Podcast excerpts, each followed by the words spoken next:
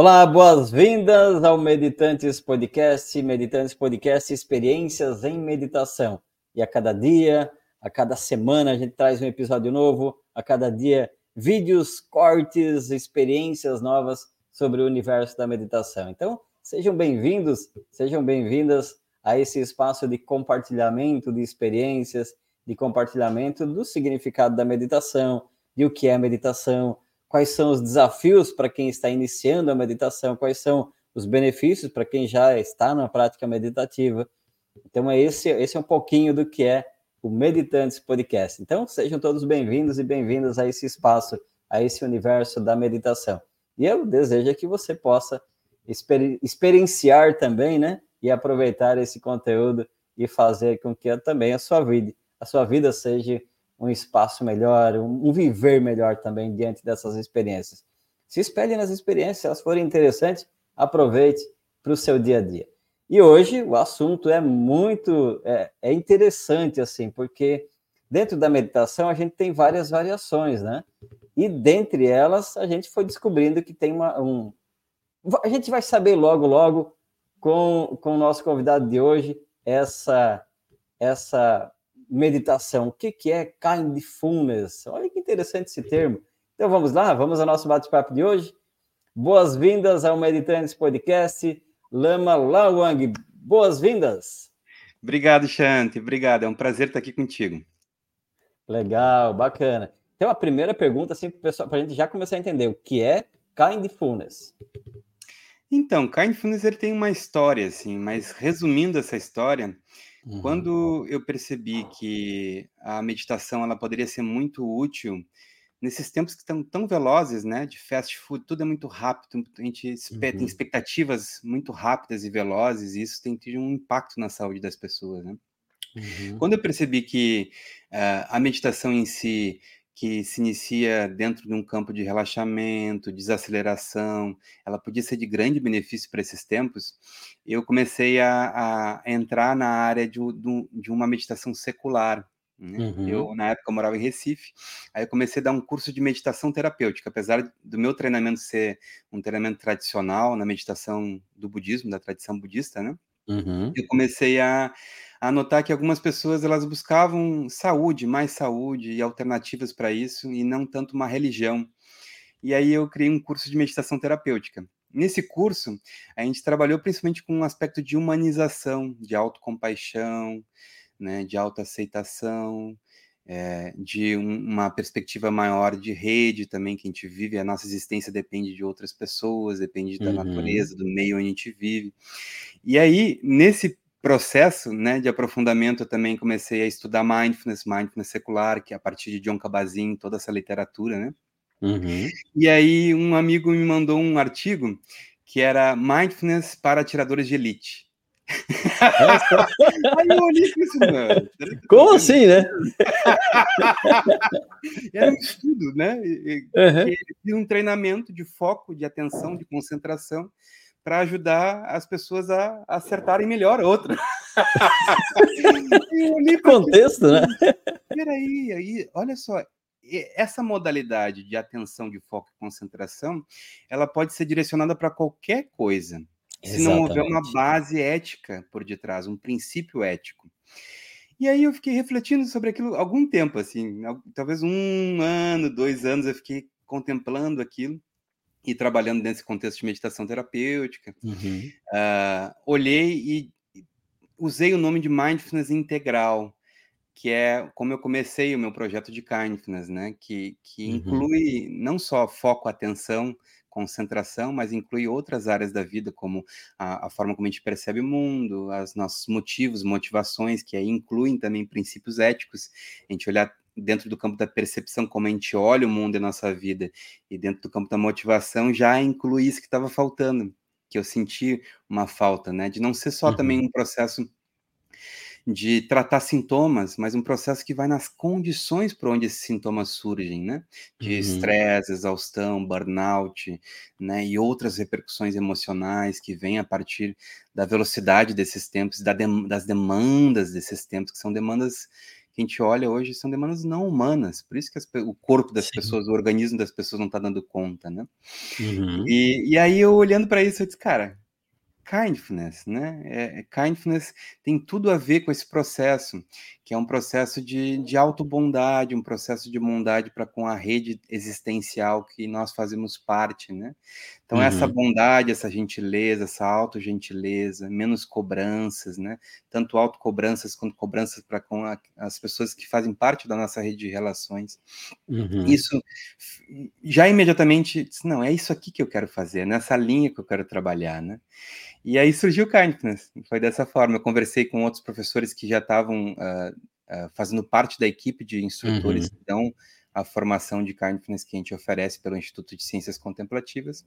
E uhum. eles acharam maravilhosa a ideia, e, e com isso a gente começou a trabalhar com esse termo de Kindness.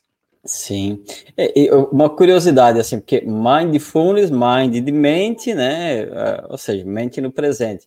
O kind vem da onde, assim, se, até, o kindfulness tem, tem uma origem específica do kind ou não? Sim, foi uh, algo que... O, o kind, ele tem a ver... No início, quando eu trabalhei com mindfulness integral, com essa terminologia, até uhum. uh, o símbolo que eu usei para isso era essa conexão cérebro-coração, né? Mente, coração, uhum. emoções, sentimentos.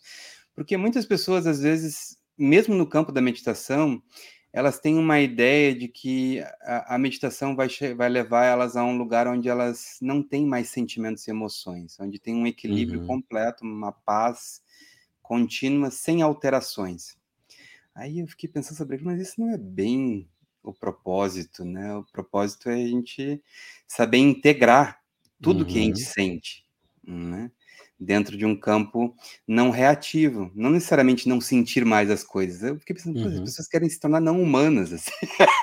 não sentir mais. Daqui a pouco tu tem um filho ou uma esposa e tu não sente mais nada por é. ele. Tipo assim, não faz muito sentido aquilo para é. mim. Assim. E aí eu, eu, eu, já que no Mindfulness Integral eu tinha essa imagem que era unir, integrar coração e Sim. mente. Né?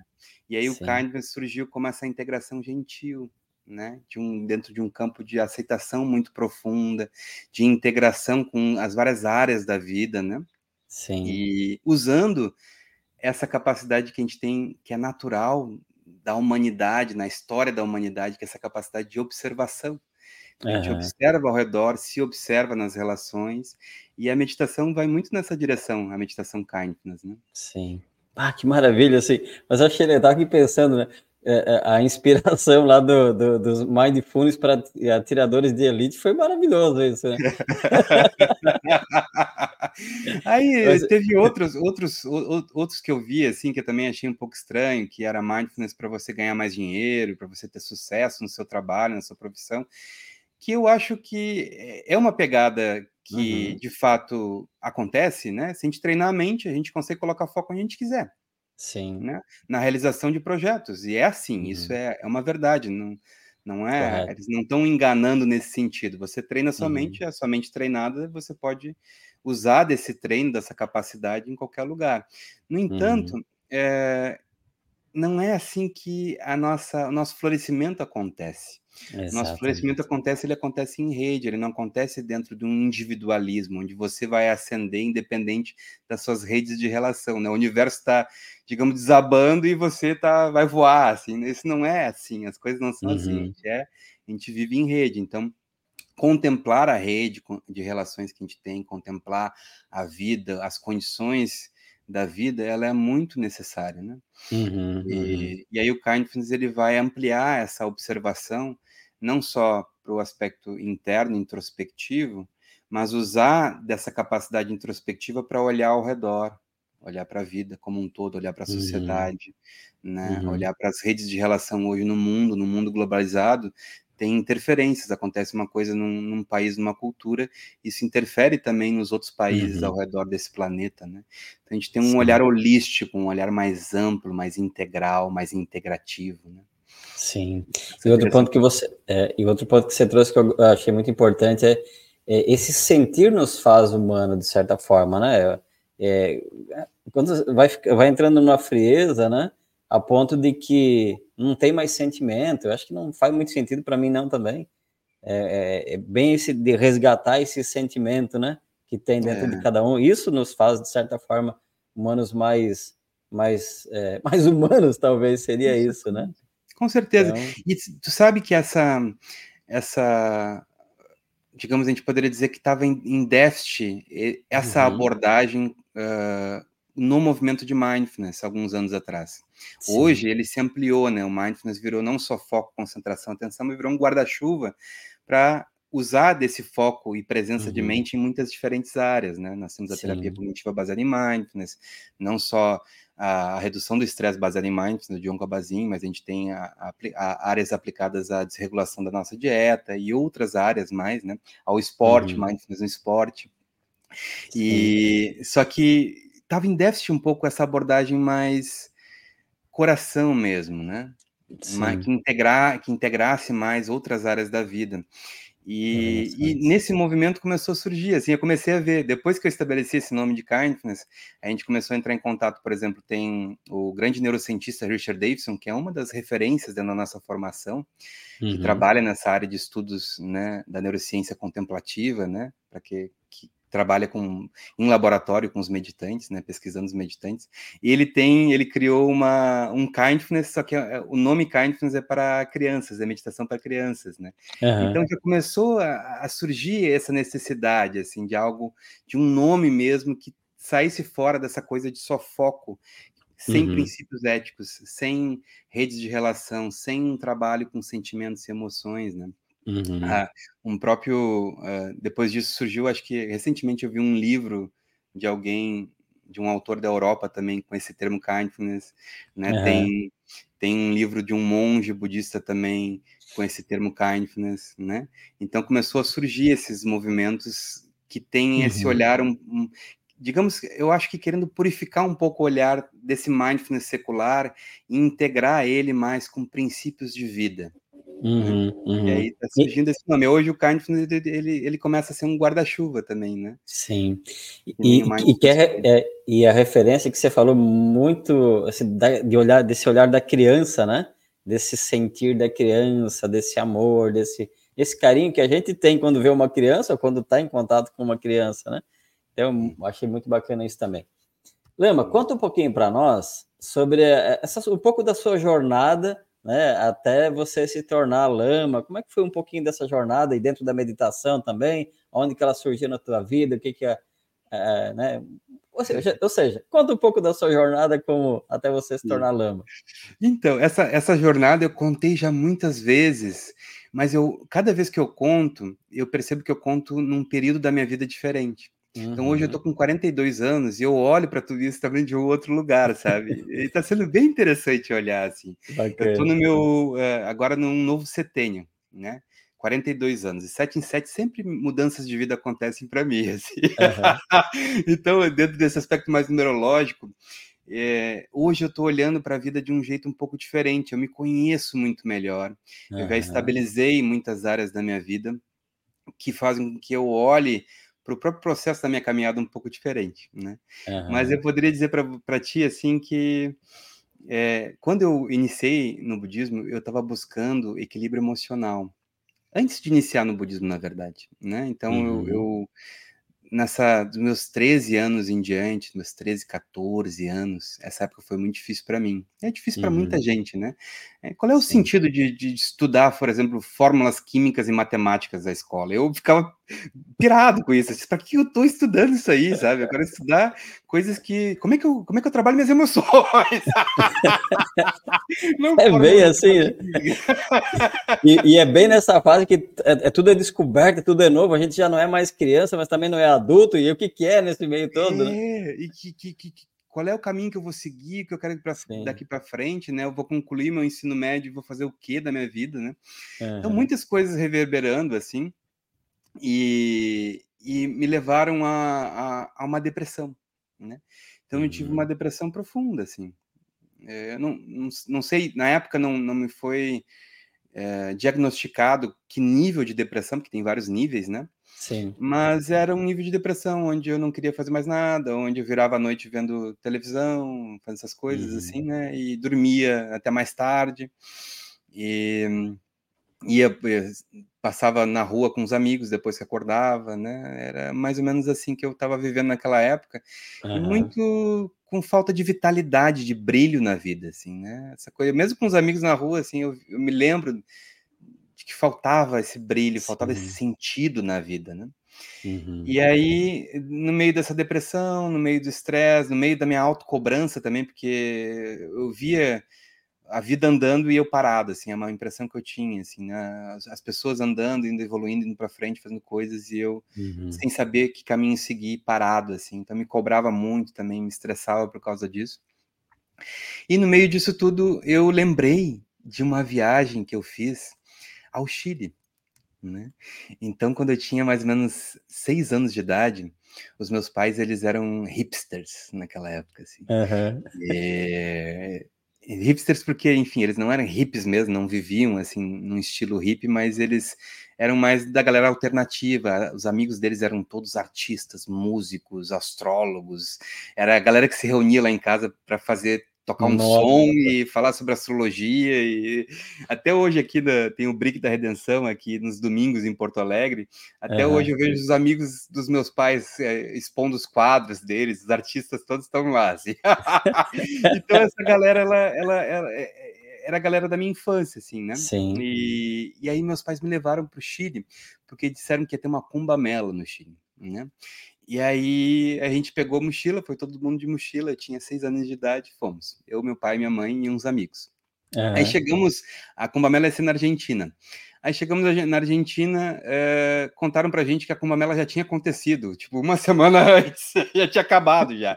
E, né, aquela época, assim, galera meio doidona, assim, vou, não sei uhum. se vai, como é que é direito. Deixa o vento me levar, né? Era mais ou menos assim, né? É, e aí acabou que de lá a gente ficou num hostel lá, e aí conheceu uma outra galera que falou do Chile, dos Andes, e de lugares sagrados, né, muito especiais nessa região do Chile, da Cordilheira dos Andes. Uhum. E aí meus pais quiseram ir, a gente foi num grupinho, né, pegamos ônibus e fomos na Cordilheira dos Andes. E nessa cordilheira a gente se perdeu. A gente não sabia mais onde é a gente estava indo caminhando. E aí eu não lembro por quê, o que, que me deu na cabeça com seis aninhos uhum. de idade, mas eu decidi guiar os meus pais e a galera do grupo. Tipo assim, eu fui, peguei a frente, fui subir na montanha, naquela estrada de terra, Caramba. e diz: vem comigo, e vamos indo. E eles vão brincando, vão indo atrás de mim, né? E aí é, eu vi um portal assim de pedra, avistei um portal de pedra com um sino na, na frente.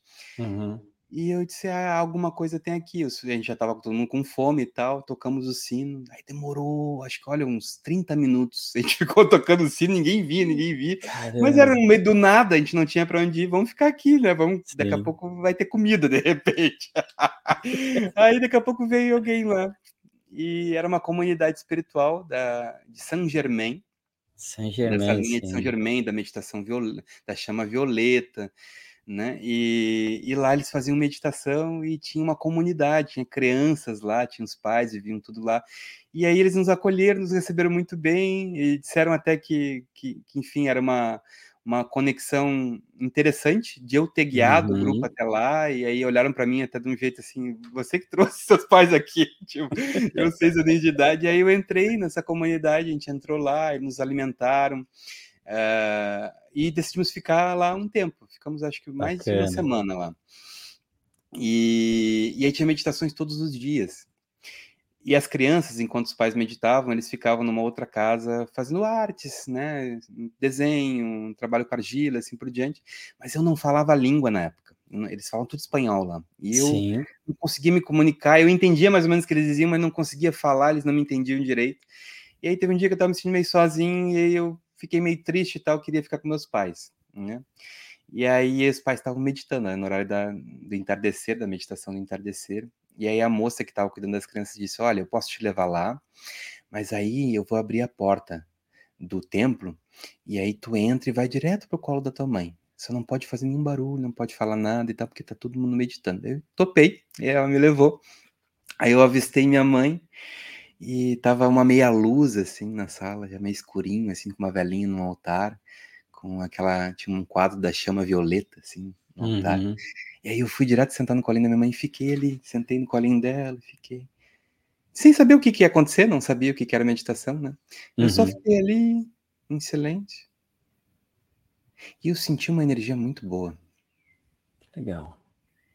E a partir dali, Aí ficou gravado. Aí eu, com meus 14 anos, eu falei para minha mãe, disse, mãe, eu lembro que uma vez eu meditei quando a gente foi para o Chile, na Cordilheira dos Andes, e foi muito bom para mim, eu senti uma, senti uma paz, uma amorosidade ali com vocês meditando. Tu não, me, não sabe me ensinar o que vocês fizeram aquela vez? Falei, perguntei para minha mãe, né? E a mãe disse, olha, eu eu não lembro. Caramba! Eu, como eu já fiz muitas vezes, ela fazia Hatha Yoga, né? Sim. É, eu, eu, lembro dos relaxamentos, do escaneamento corporal, isso eu posso guiar. Aí ela guiou um, um escaneamento corporal, um relaxamento comigo, e eu lembro estava no meu quarto, na minha cama, e, e eu pacifiquei, assim. Eu estava muito agitado, muito tenso, e aí eu pacifiquei, eu lembro de dizer para ela, mãe, eu quero aprender a fazer isso.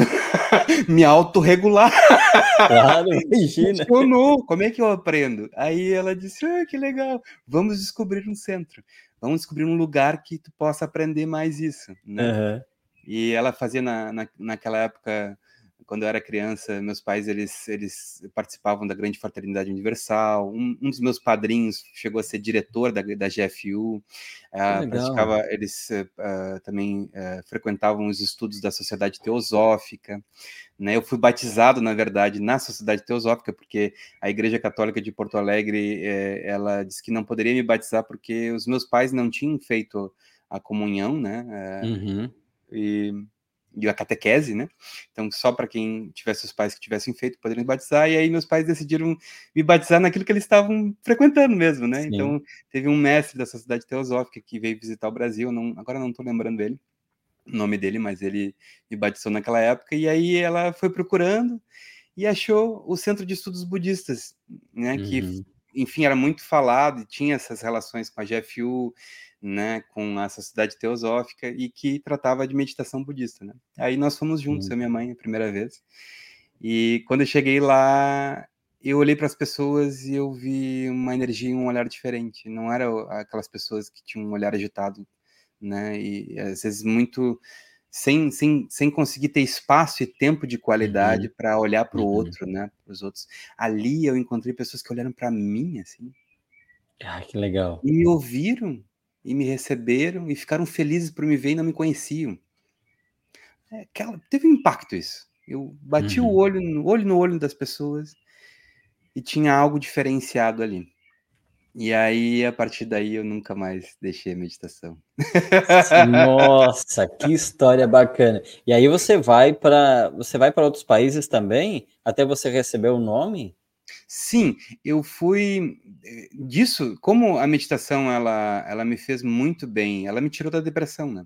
Uhum, na época, assim. Claro uhum. que eu uhum. tive recaídas, fui tendo recaídas durante muitos anos seguidos, é, momentos difíceis, né? É, tinha uma questão também que eu fui descobrir 20 anos depois, que eu tenho uma intolerância alérgica a glúten. Uhum. Então, o meu organismo inteiro ele fica constantemente combatendo qualquer glúten que entra no meu corpo e isso uhum. desgasta a minha energia. Então, eu lembro Sim. que eu sempre estava cansado, sempre estava cansado, sempre cansado. Depois que eu resolvi a coisa do glúten, eu, é, é assim que as pessoas vivem com energia?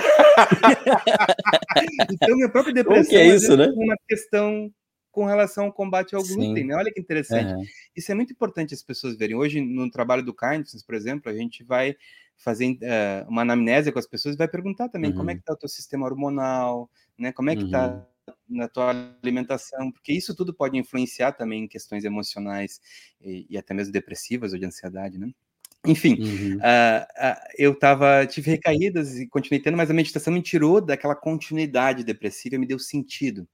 Então, o budismo Legal. também, a, a, o olhar para os acontecimentos que estavam acontecendo na minha vida, eu entendi através da psicologia budista. Eu disse, nossa, é isso que está uhum. acontecendo comigo. E, claro, quando a gente começa a entender melhor o que está acontecendo com a gente, a gente fica mais seguro, né?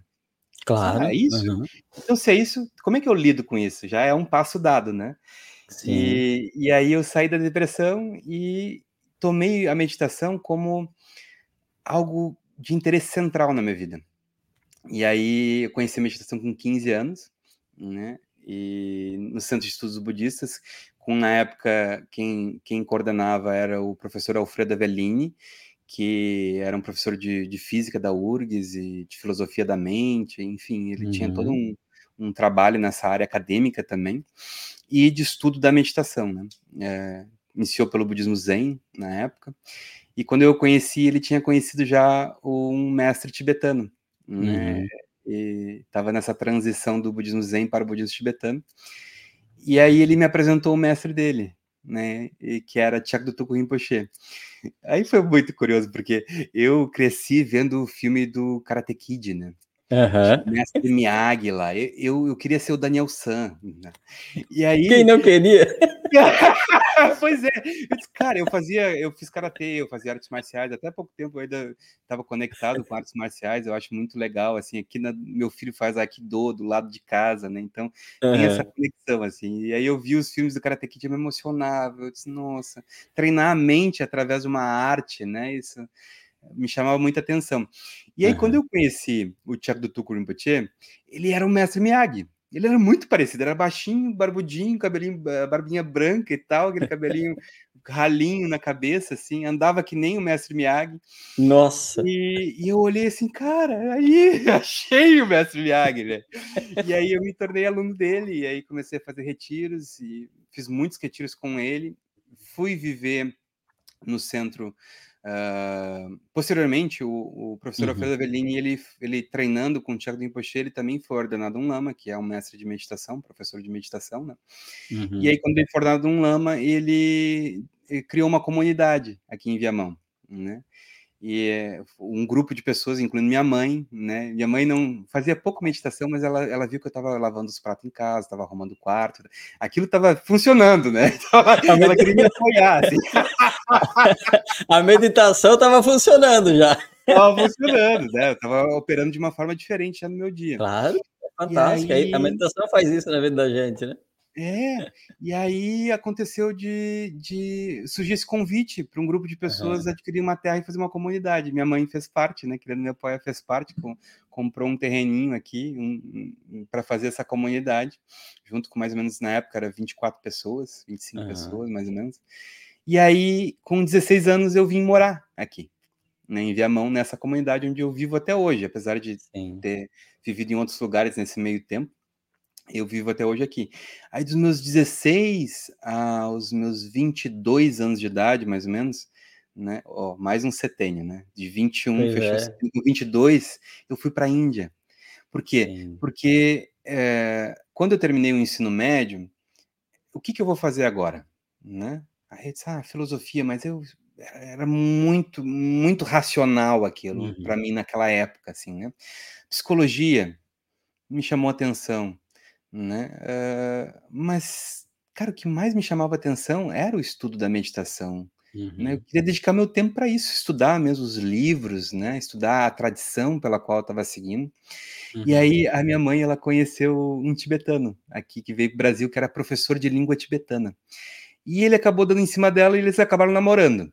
Né? Aí eu comecei a entrar em contato com a cultura tibetana. Eles faziam lá, ele vivia lá em casa, fazia umas pimenta né, a gente come, começou a comer pimenta lá em casa, pimentas né, da, da Índia, né, aquela uhum. que eles faziam no norte da Índia.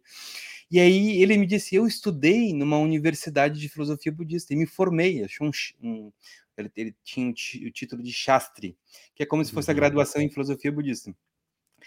E, e eu perguntei sempre como é que faz? Se eu quisesse fazer, eu posso fazer? Pode, né? Você pode tanto fazer é, como um laico, vivendo uhum. fora da universidade monástica e fazer o curso, né, as aulas e tudo, como se você quisesse seguir como um monge, viver junto, e aí o próprio mosteiro patrocina a tua vida e teus estudos, uhum. você também pode, né?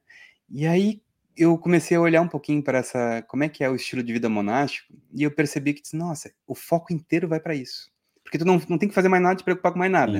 Uhum, o foco uhum. inteiro vai para o estudo, para meditação. Aí eu disse, cara, era isso que eu estava buscando. Agora surgiu um meio, um estilo de vida que vai proporcionar que eu faça isso. Uhum. Apesar de que, quando eu iniciei na meditação, eu buscava mais saúde, né? Eu não buscava uma religião. E o budismo me deu saúde. Então, eu continuava Legal. nessa perspectiva de, de, não, eu não precisava de uma, eu não sentia falta de religião na época. Uhum. Ele, a meditação se apresentou como uma grande possibilidade de eu viver com mais qualidade, Sim. viver melhor e com perspectiva, com sentido na vida. Então, uhum. essa era a linha que eu queria seguir, eu queria me dedicar a isso. Aí eu fui aos 22 anos para a Índia. E, e aí lá eu me tornei uh, um renunciante, né? Porque uhum. tem todo um processo de noviciado primeiro, até se, se tornar um monge de fato, né? Sim. Então, como eu você, eu você, fica quanto tempo lá? Você ficou quanto tempo na Índia?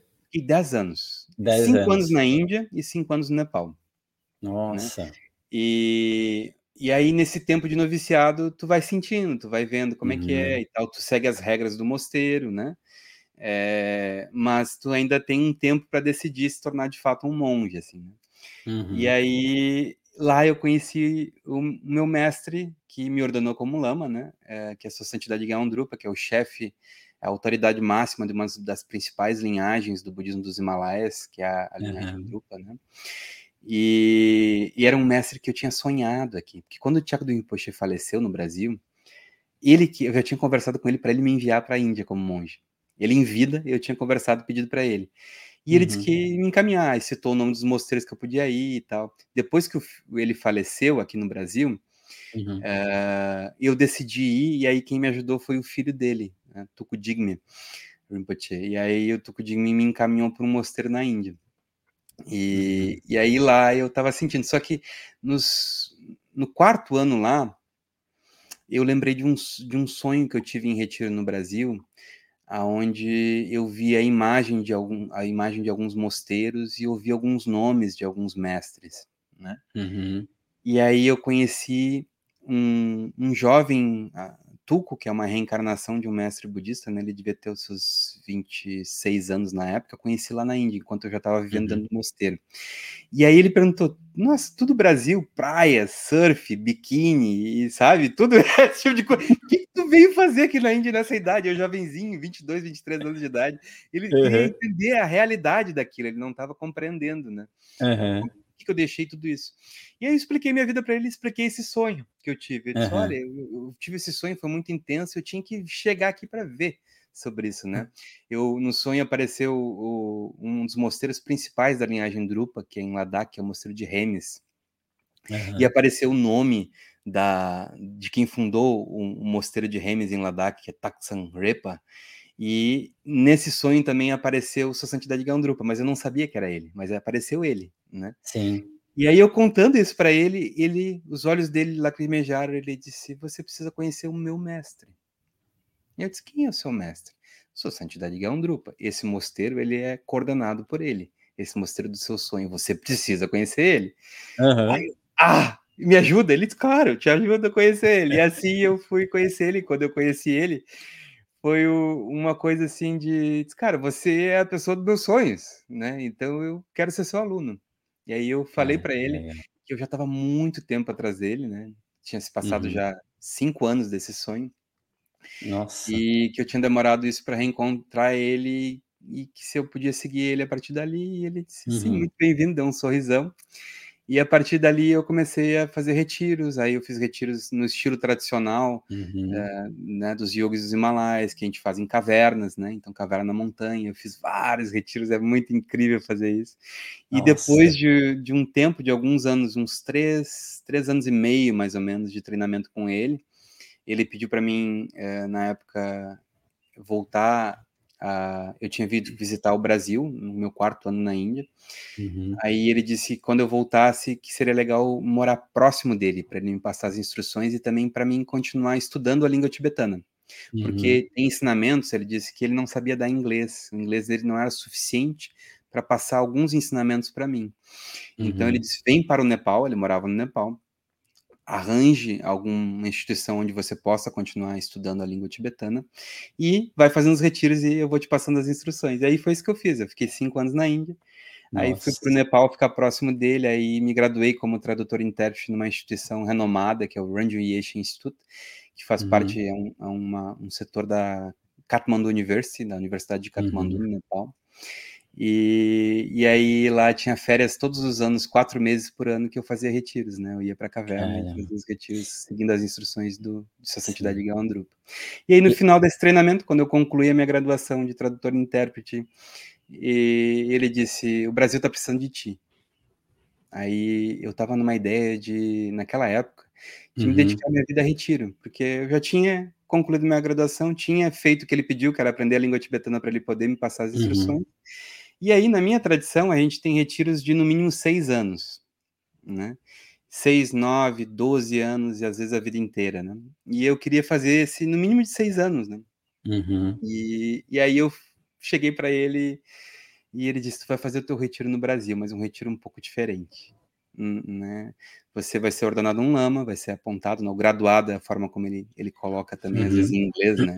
Graduação, uhum. assim. e, e aí você vai voltar para o Brasil e vai ensinar meditação, né?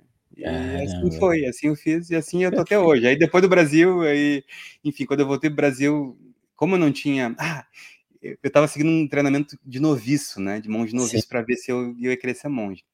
E aí, um pouco antes de ele, de ele me mandar de volta para o Brasil, eu fui pedir para ele, né, se ele poderia me encaminhar a, a, como monge, né? E, mas eu, eu confesso, eu não disse para ele, mas eu confesso que eu ainda estava na dúvida. Uhum. Mas eu, o estilo de vida potencializava a minha trajetória ali, né? Então eu uhum. pedi para ele e, e para ver o que, que, ele ia dizer. E ele sorriu e não me disse nada. Ele só sorriu e não disse nada. E aí me ordenou como lama, me graduou como lama, me mandou para o Brasil. E aí no Brasil eu me vi em condições onde não tinha mosteiro, não tinha onde eu ficar, uhum.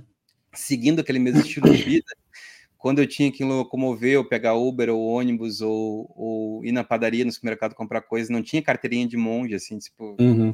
pode me doar? Não funciona assim no Brasil. né? Eu me sentia muito sozinho, porque o estilo monástico não tinha nenhum monge para me acompanhar, então todas uhum. as pessoas que também aprendiam comigo, toda a minha rede de amigos, pessoas Sim. laicas, né? Então eu me sentia muito sozinho, e aí eu pedi permissão para o meu, meu mestre para se eu podia seguir uma vida como laico, né? Sim. Enquanto professor de meditação, enquanto lama, mas como laico. Maravilha. E ele, na hora, assim, ele sem titubear, ele disse, claro, né? É uhum. completamente possível. E ainda deu um sorriso, como se, como se aquilo uhum. fosse meu caminho, assim, sabe? Que bacana. E, e aí eu segui, oh. aí tive filho, aí a vida andou. Assim, é, né? que bacana, bacana. Então, para gente, a gente voltar aqui no nosso tema, esse, esse uma maravilha a tua história, assim, é bonito esse, quando a gente encontra alguém que tem essa, que recebe esse ensinamento, que hoje é muito raro, né? O mestre-discípulo, né? O mestre transmite para o discípulo, isso é maravilhoso, assim. Então, legal, gratidão pelo teu compartilhar. E eu queria entrar no tema do Kindfulness novamente, para a gente já ir já, já ir finalizando o nosso podcast já quase aqui, né? Passa rápido o tempo, né? Nossa, muito! E eu, eu, eu gosto de ouvir histórias, então imagina só, a gente pode voltar a conversar sobre isso de novo. Com então, assim, eu queria, eu queria trazer uma pergunta aqui que eu acho que é bem interessante. É, para quem está começando, que está iniciando, que de repente querer conhecer um pouco mais o, o Kindfulness, né? Qual seria a primeira etapa, qual os primeiros conselhos para quem quiser começar a integrar essa abordagem do Kindfulness na, na própria vida? Então, eu acho que num primeiro momento, como eh, a gente não tem um local físico próximo de mim aqui, apesar de a gente ter uhum. algumas sedes, tem uma sede em Juiz de Fora, tem uma sede em Niterói, do Instituto de Ciências uhum. Contemplativas. Eu acho que num primeiro momento, se você estiver em Juiz de Fora, pode visitar a nossa sede lá, ou em Niterói. Uh, mas a gente tem instrutores pelo Brasil inteiro, que vocês podem entrar em contato, né? Uhum. E através das nossas redes, né? Que é, por exemplo, no Instagram a gente tem Ciência ponto contemplativa. Uhum. Tem uh, tudo vai aparecendo lá e a pessoa que Sim. tiver Instagram pode seguir lá ou se não tiver rede social pode acessar o nosso site cienciacontemplativa.org aí tem tudo lá também e começar por aí porque aí você vai ver o que, que, atividades a gente oferece por lá e aí você pode escolher uma atividade e começar a entrar em contato começar a sentir uhum. os primeiros passos né do kindness Sim. mas o primeiro passo é o passo que se inicia quando você decide. Eu gostaria de, de entrar em contato com, com a meditação, de entrar em contato uhum. com o Kindness, de saber o que, que é isso, né? Esse é o primeiro passo. Assim. Eu, eu, eu, eu, li ali no, no, no, numa rede social de vocês ali, né, que tem, é, tem a metodologia e tem três camadas de consciência, né? É, uhum. Sensorial, mental e natural. Podia falar um pouquinho dessas camadas? Sim. Então, quando Faz parte do Kindfulness, né? É isso? Faz parte, essa é, é a base do Kindfulness. A base. É a base. Uhum. Então a gente tem um mapa, assim. O mapa se inicia por onde? Pela nossa experiência. Né? Uhum. E depois ele vai se abrindo em cinco áreas do Kindness. Né? Mas a nossa experiência é qual? Uh, dentro do campo do, do, meu treinamento em meditação, na tradição contemplativa do budismo, a gente tinha muitas meditações que eram sensoriais, ou seja, por exemplo, traga a sua atenção à respiração. Sinta a respiração expandindo o seu abdômen, expandindo o tórax, as sensações do ar entrando pelas narinas. Isso é tudo sensorial, dentro do uhum. campo sensorial. Como também a gente acessa a realidade né, ao redor da gente através do campo sensorial. Então, eu comecei a perceber que trabalhando esse campo sensorial de uma forma saudável, você também poderia integrar a, a a esse campo sensorial da vida de uma forma saudável, uhum. né? Aos estímulos que chegam e como a gente se relaciona com os estímulos que chegam aos nossos olhos, aos nossos ouvidos, ao nosso né, tato, ao nosso sistema gustativo, olfativo e assim por diante. Então, uhum. dentro do uhum. Kindness, a gente entende que faz parte central a camada sensorial. E a camada sensorial, que acontece com as sensações do corpo, ela também ela, ela opera numa velocidade que é muito natural ao nosso organismo né? Uhum. Que às vezes a mente ela se desconecta e ela começa a operar muito mais rápido. Né? Então a gente trazer a consciência e sua presença aos estímulos sensoriais faz com que naturalmente você reduza a velocidade mental. Né? Então Legal. a gente usa isso como base inicial, né? para que a gente possa estar tá mais no momento presente, mas não só no momento presente, onde as coisas de fato, onde a vida se descortina, né? Uhum. Mas também como um recurso de desaceleramento, desaceleração. Então a gente traz, é uma coisa que é muito natural do corpo, você sentir o seu corpo, como é que ele tá, o que está acontecendo com ele, e aí, sem você, sem querer, você desacelera, né? Então a gente viu Exato. isso como um recurso central, assim, dentro da nossa prática.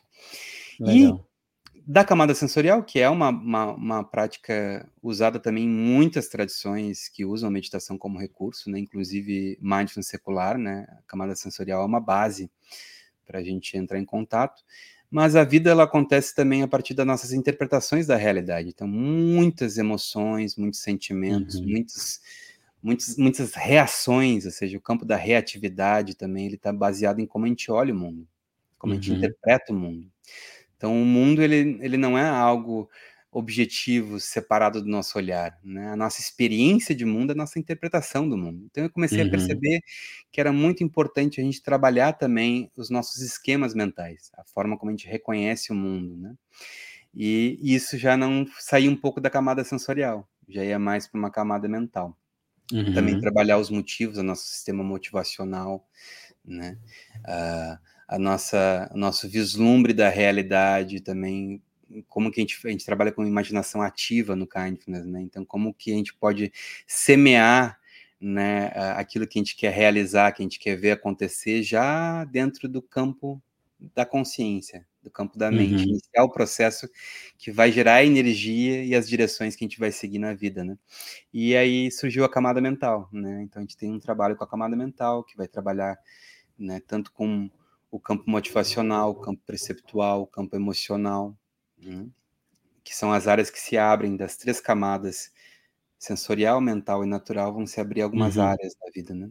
Então a gente trabalha dentro desse campo mental e o campo mental, que é um campo de observação do que está acontecendo e identificação também das nossas crenças, nossos esquemas mentais, estruturas mentais e trabalho com essas estruturas, né? A gente vai trabalhar elas, flexibilizar elas, abrir espaço dentro delas para que a gente possa olhar sem necessariamente reagir impulsivamente. Uhum.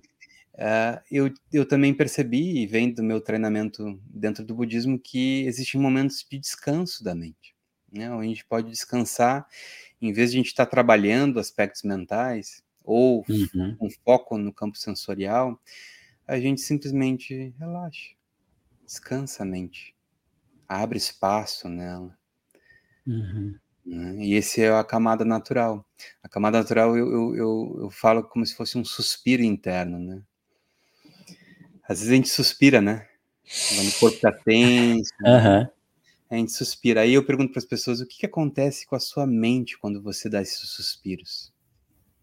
Aí ela disse: Eu solto a tensão, parece que abre esse espaço. Eu disse, essa é a camada natural. É isso aí. Então a gente trabalha com essas três camadas em cinco áreas da vida: a área motivacional, uhum. a área perceptual, a área emocional, a área atencional e a área relacional. Porque somos uhum. seres de relação. Então a gente tem que trabalhar nossas relações com o mundo, com as pessoas, com seres humanos e não humanos, né? E através dessa de uma relação mais saudável, a gente vai se sentir saudável, porque nós somos parte de um processo relacional. Né? Então, essa é o mapa do kindness, assim, né? É a jornada que a gente faz. e essa jornada que dá para dá para fazer a prática no dia a dia e, e, se quem quiser se aprofundar também pode fazer até a formação mesmo, né? Com certeza. E, a gente tem mais fundo nisso.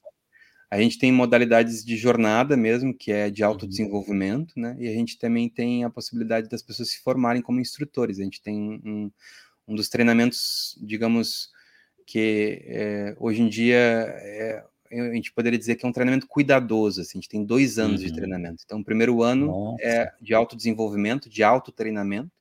Uhum. E aí, o uhum. segundo ano, a gente vai ter uh, o aprofundamento em diversas áreas de aplicação, na área da educação, uhum. na área da infância, meditação para crianças, neurociência contemplativa, antropologia da compaixão. Então, tem diversas áreas que a gente vai trabalhar no segundo ano de formação, que é para as pessoas se profissionalizarem mesmo nesse campo. Né? Uhum, uhum. Excelente, excelente, maravilha. Lama, você poderia nos, nos, né, nos brindar com uma meditação de 5 a 7 minutos aí para para nós fechar o nosso podcast, Meditantes Podcast de hoje? Com certeza, é um prazer. Meditar sempre é um prazer. Estamos por você. Então tá. Então, no primeiro momento, na meditação, a gente é, organiza o corpo. Né? E a, o principal elemento do corpo, no campo da meditação, é a gente ter uma postura de disposição, né? de vitalidade, Uhum. E essa postura de disposição a gente pode ver, a gente às vezes, né, se a gente está muito para baixo, com o corpo curvado, nossa energia como é que fica, né? Se a gente está muito agitado, como é que fica a nossa energia, né? Então, um certo alinhamento da nossa energia se dá a partir do alinhamento da coluna vertebral. Então, a gente inicia alinhando a coluna vertebral sem tensão, só alinha ela e relaxa ela. Essa é a postura do corpo, seja você, se você estiver sentado numa cadeira, num sofá ou no chão, esse é o principal elemento da postura do corpo. Aí, com essa postura, a gente vai sentindo o corpo, vai sentindo a dimensão do corpo. Vai entrando num contato íntimo com o nosso corpo.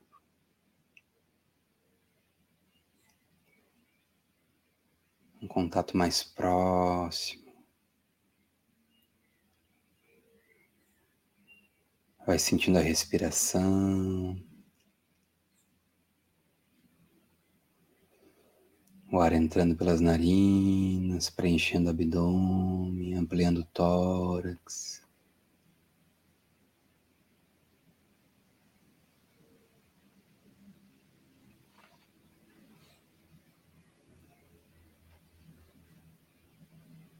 Vamos relaxando os nossos ombros soltando os braços, relaxando toda a articulação e musculatura interligada aos ombros. E assim vamos percebendo os ombros se entregarem, se soltarem mais ao natural.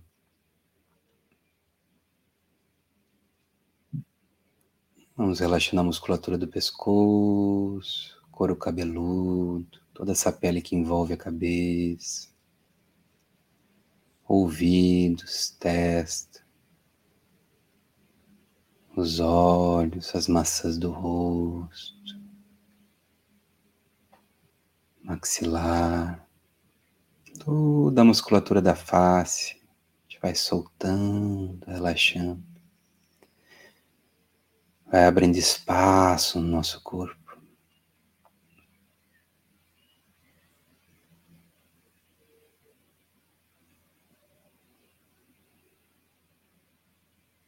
Esse é o seu ambiente interno, propício à meditação,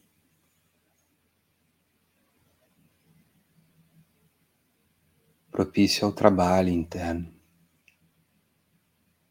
Quando você percebe que a sua mente está disponível e presente para ser direcionada, para ser orientada.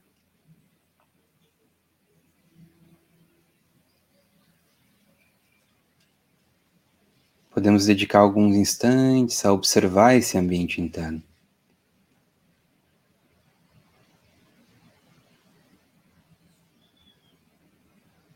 Se houver movimento, observamos o movimento, pensamentos, sensações. Note que nesse momento você já ganha liberdade, uma liberdade talvez antes inexistente, que é a capacidade de observar sem reagir.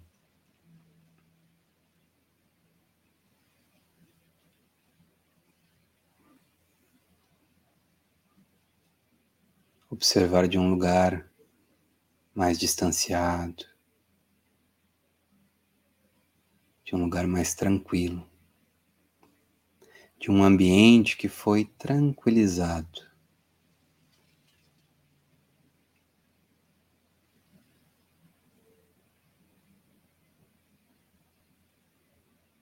Perceba a diferença que há quando você observa o movimento interno, para os momentos que você reage cegamente a qualquer movimento, impulsivamente.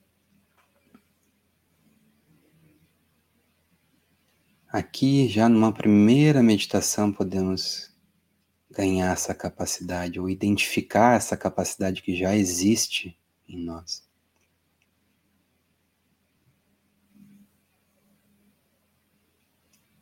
Olhe para sua mente.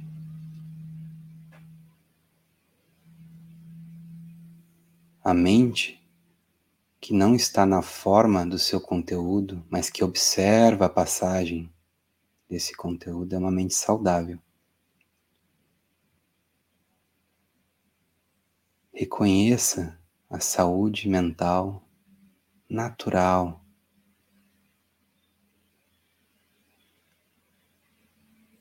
que está presente enquanto todo o conteúdo existencial passa. Conteúdos que às vezes nos puxam para um lado, para outro, nos perturbam,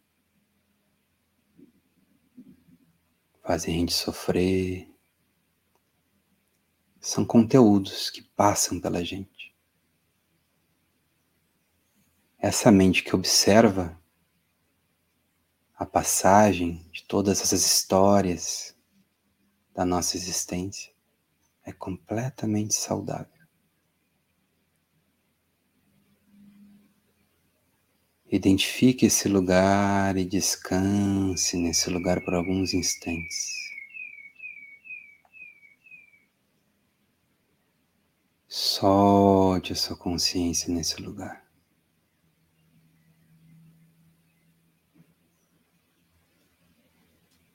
Respire a partir desse lugar.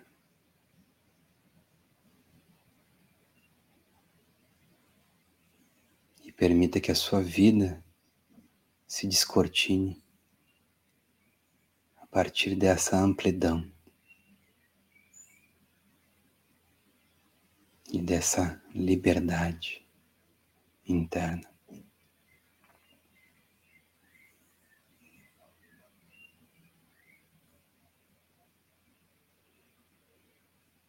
Devagarinho você pode abrir os olhos e olhar ao redor e perceber se há alguma diferença Se houver diferença, seja muito bem-vindo.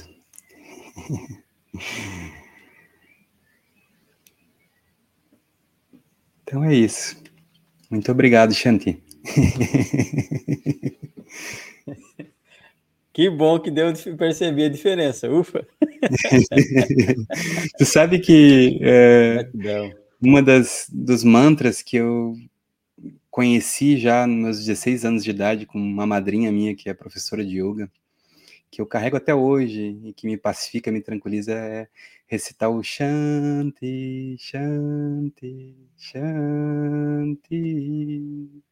Eu fico muito feliz de estar falando com o Shanti aqui. então, quando eu recebi esse nome assim, mas Shanti, Shanti tem a ver com paz, né? E Shanti Ram, paz no fogo, meio que associei assim, eu digo, eu acho que o mestre quis que eu trabalhasse a minha paz interna. Uhum. muito bom, lindo nome. Muito bom, e é um trabalho diário. Lema, gratidão, gratidão pra, pela meditação, gratidão por esse compartilhar. Nossa, maravilha, assim, né? E o desejo que a gente tem é que esse conteúdo possa chegar ao maior número possível de seres e que de alguma forma, né, cada um receba no seu, no, na sua intensidade, na, na sua forma e que sirva para transformar a vida das pessoas, né, para melhor, né? Esse é o desejo que a gente tem enquanto esse projeto Meditantes Podcast. Mais uma vez, honra e gratidão. Prazer. Obrigado a você pelo convite, pela acolhida, pelo carinho e por estar conectado nessa rede de meditantes. gratidão, gratidão. Obrigado. Seguimos conectados. E, gente, maravilha, né? Finalizando o nosso Meditantes Podcast de hoje, trazendo esse, esse brilhante conteúdo né, sobre meditação, a história do, do Lama também, de, de que às vezes a gente está aqui na cidade e, e, não, não para, não se dá conta da importância de um tempo de silêncio. Às vezes é tão corrido, né? Mas está aí um convite aí para entrar nesse espaço do silêncio e aproveite cada instante, cada momento desse episódio. Eu quero fazer um convite aqui, trocar minha tela para vocês. E se você quiser ver, rever, assistir, ouvir, você pode ver e rever, ouvir e, e como é que é? E reouvir o Meditantes Podcast, o podcast Meditantes quando você quiser, no horário que você quiser. Você escolhe a sua plataforma de áudio e de vídeo, entra lá em meditantes.com.br, fique à vontade, comenta, compartilha, curte, envia para outras pessoas. Se te ajudou, se faz sentido para você, compartilha, né? Se não fizer sentido, manda um comentário lá que a gente vai buscar melhorar, sem problema algum. É, e aproveitar né, para vocês conhecerem também o trabalho do, do, do Lama, e também, se você quiser participar das meditações, nós temos todos os dias, às 6 horas da manhã, das 6 às 6 e 30 um grupo de meditação com meditações online, ao, ao, vivo e gratuitas, diariamente às 6 horas da manhã. É só entrar e participar, sejam todos muito convidados.